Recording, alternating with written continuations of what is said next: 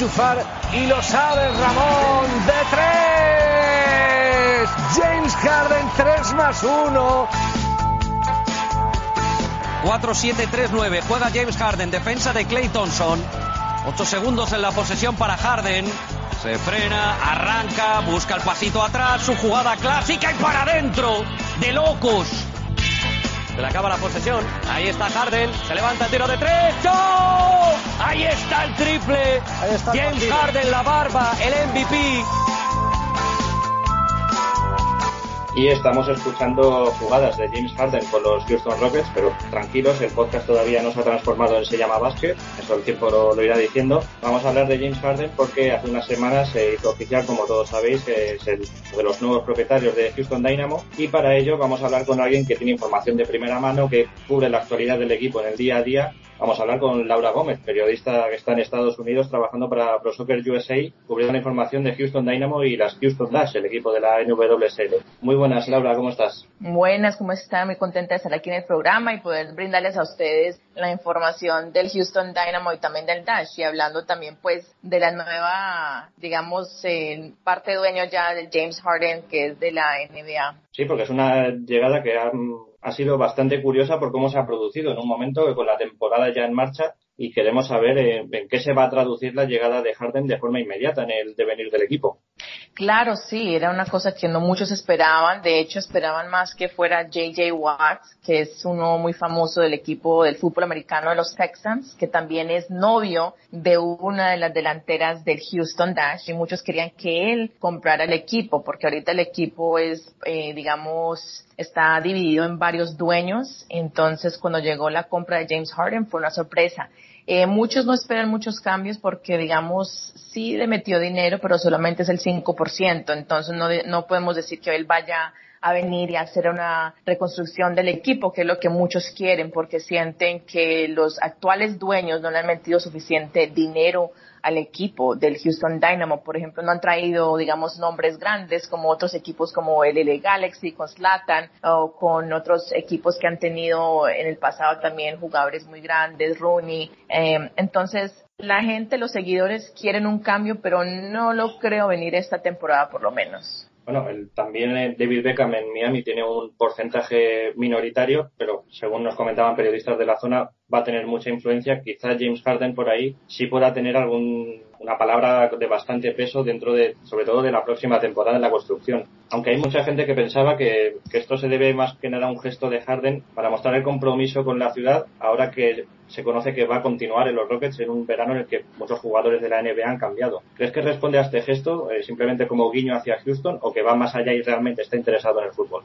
Pues él ha mostrado interés en el fútbol antes, si no me equivoco, antes de que anunciaran la compra con el Houston Dynamo, él había estado en el Arsenal y fue el modelo, digamos, de la nueva camisa de ellos. Entonces, él más o menos tiene interés en lo que es del fútbol, ha demostrado eso antes, entonces no digamos que es una cosa nueva para él, pero yo creo que ahorita sí va a ser un poquito más serio porque va a ser un compromiso, como tú dices, para lo de Houston. Entonces, yo creo que es algo que le va muy positivo en ambas cosas porque no solamente es para el equipo, sino que simplemente también está demostrando lo que tiene puesto como compromiso para la ciudad de Houston. Y bueno, esto, eh, la llegada de Harden se debe notar a partir de 2020, pero ahora mismo la temporada está en marcha en la regular season de la Major League Soccer y Houston Dynamo está atravesando ahora mismo un bache en las últimas semanas. Eh, ¿A qué crees que se debe? Porque el inicio había sido verdaderamente bueno.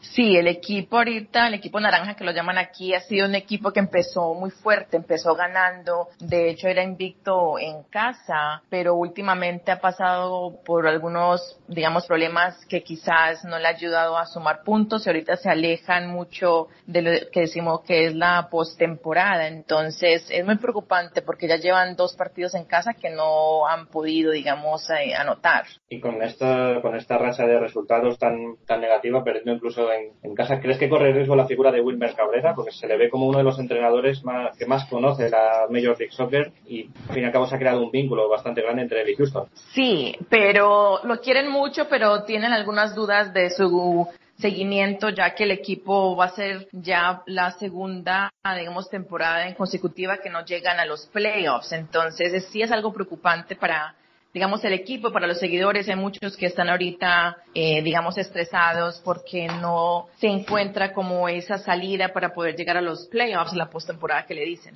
Y en cuanto a los jugadores, la gran estrella, sin lugar a dudas, es Albert Félix, el extremo hondureño. Y a principio de este año, cuando hacíamos las previas, eh, tanto Jaime como yo comentábamos que era posible que, eh, tanto Ellis como Manotas salieran en este mercado de verano rumbo a Europa porque tenían bastante buen cartel y al final parece que eso no va a ser así, que se van a quedar hasta el final de temporada.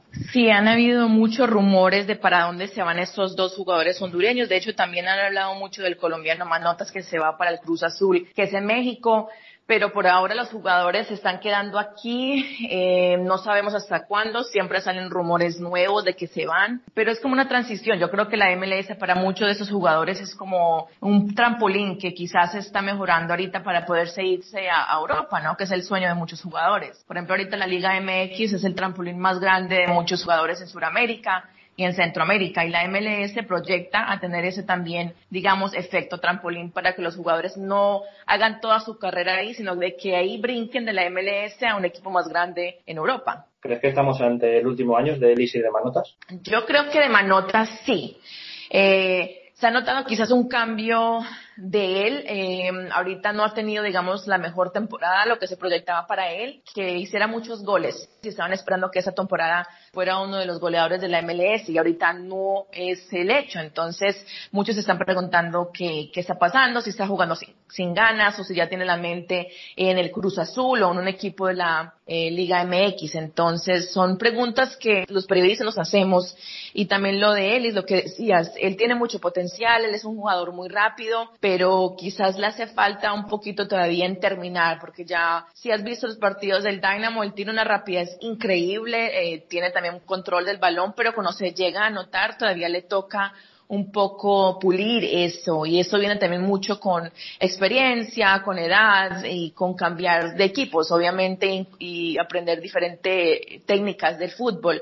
Eh, entonces yo creo que quizás terminen esa temporada. No estoy segura que Manotas dura hasta la próxima y lo mismo se dice de Ellis, pero pues tú sabes que el fútbol es una llamada y ya se, cambia todo el equipo. ¿Tu sensación personal con estos jugadores cuál es en estas últimas semanas? ¿Que han estado más concentrados en, en la rumorología o crees que ha habido otros factores? Pues cuando hablamos con ellos en los camerinos se ven eh, concentrados, quieren que el equipo siga adelante y llegar a los playoffs, porque cuando un equipo empieza y ven los seguidores que están ahí, le exigen al equipo que llegue ya la postemporada, ya que no lo hicieron la vez pasada, eh, yo creo que los veo comprometidos, obviamente, pero tú sabes, o sea, en lo personal el jugador quiere crecer más y la MLS todavía no, digamos, es la mejor liga o la que pague más o la más conocida. Y muchos de ellos como Manotas, él quiere ser parte de la selección de Colombia y que para lo que él pueda, digamos, lograr eso, tiene que salir de la MLS porque honestamente la selección de Colombia no juega, no juega con muchos jugadores de la MLS, entonces él tiene que salir de ahí, es más fácil de que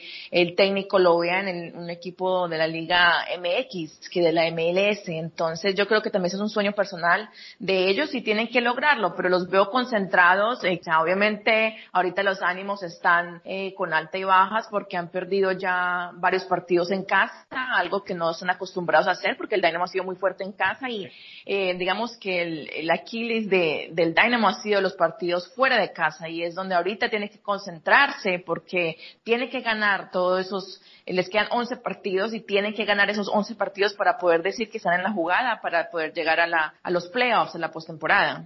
Precisamente has comentado que uno de los fuertes de Houston era jugar en casa, algo que siempre recomendamos a nuestros oyentes que vean los partidos de Houston cuando están en el, en el BBVA. Y también hay varios jugadores, más allá de las grandes figuras, que están rindiendo a un buen nivel. Por ejemplo, Memo Rodríguez, quizá no tan conocido eh, para los que lo siguen desde Europa, está jugando relativamente bien. McHugh ha sido convocado ahora para el partido de los canteranos que se organiza en la semana del, del All-Star. ¿Qué jugadores, qué piezas recomendarías seguir muy de cerca dentro de, de los Dynamo?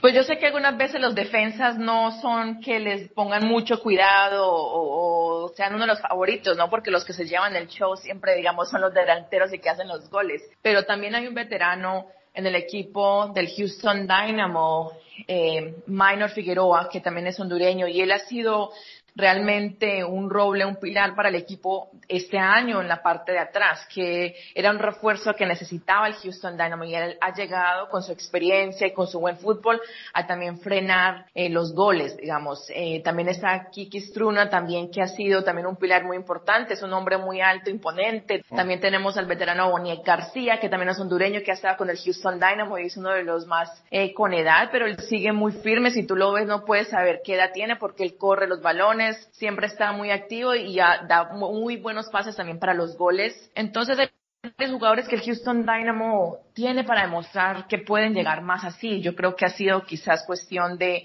algunas veces mala suerte, de no poder terminar una jugada, porque se ha visto en los últimos partidos que llegan y llegan mucho más que los contrincantes, pero no logran anotar. Y el contrincante llega una vez al arco y hace el gol. Y entonces, pues tú sabes que este, este, you know, estos tipos de juego, el fútbol, es el, la persona que puede hacer el gol, no importa que tan bien o que tan mal jueguen. Bueno, y también tienen a uno de los grandes símbolos de la liga que fue Damarcus Beasley, que todavía está en Exacto. y regalando goles como el que le hizo a la América hace poquito.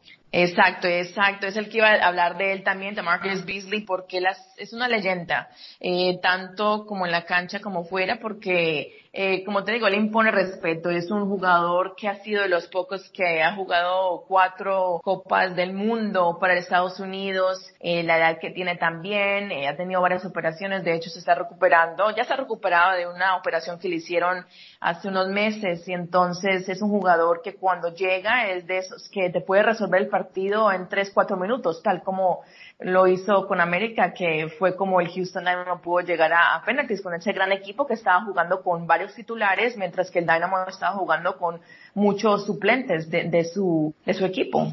Se quedaron muy cerquita de, dar la sorpresa. Y queríamos también eh, preguntarte sobre el tema de la afluencia al estadio, porque tanto Houston Dynamo como Houston Dash no son de los que llevan eh, mayor número de aficionados y queríamos saber eh, desde allí, desde el terreno, cuál creéis que es el problema, si el equipo de, de por sí no es muy atractivo o si hay otros factores.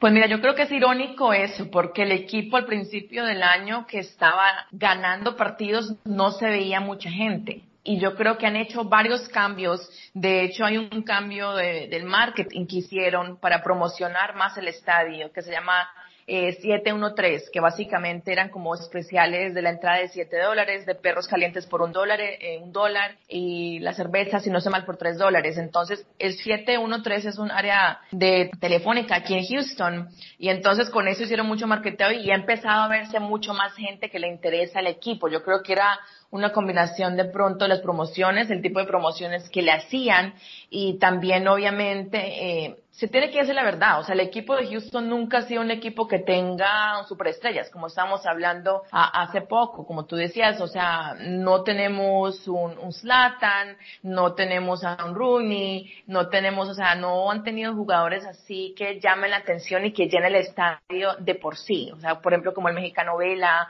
que en, en Los Ángeles, que llena estadios porque lo quieren ver, porque ha sido un jugador de la selección, porque, porque ha sido el niño rebelde muchas veces del, del Tri, entonces, el Houston Dynamo nunca ha tenido eso históricamente. Ha tenido jugadores buenos, han tratado de hacer eso. Eh, por ejemplo, hace unos años trajeron al mexicano que pensaban que iba a ser, digamos, eh, una de las estrellas en la selección de México y también en el Dynamo, Eric, eh, el Cubo Torres, pero desafortunadamente no les duró mucho, digamos, la alegría, fue algo que no funcionó y terminó por irse él. Entonces, eh, los jugadores que tienen ahorita de renombre que los han hecho crecer, digamos, en el Houston Dynamo es Manotas y Ellis. Pero aparte de eso, no hay un jugador que haya llegado, digamos, internacionalmente, como cuando Beckham llegó a la MLS o cuestiones así de un nombre que pesado, grande, internacionalmente, que llegue al equipo. No, no se ha dado todavía eso. Yo creo que eso es un factor eh, también de atracción porque en sí el estadio está ubicado en un lugar bueno, hay acceso para poder estacionarse,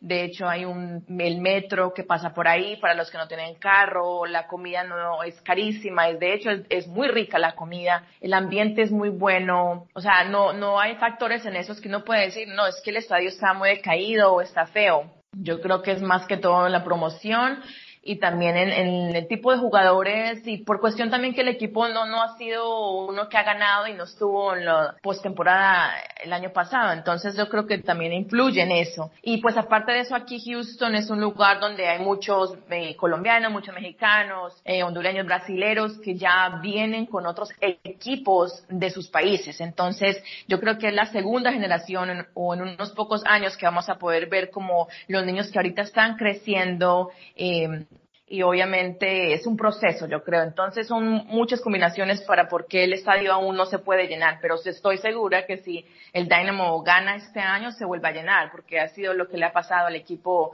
de los Astros, que es el equipo de béisbol, que llevaban muchísimos años sin poder tener una buena racha o nunca habían ganado y ganaron eh, hace dos, ya va a ser dos años y se llena ya mucho el estadio. Entonces yo creo que es cuestión también de tener un campeonato en casa y eso también va a traer a mucha gente. Y bueno, para ir terminando, te voy a pedir dos pronósticos, eh, Laura. El primero, si crees que Houston se va a meter en los playoffs, no está tan alejado a día de hoy, todavía tiene tiempo para recuperar los puntos perdidos. Y la segunda, ¿quién crees que va a ganar la MLS este año?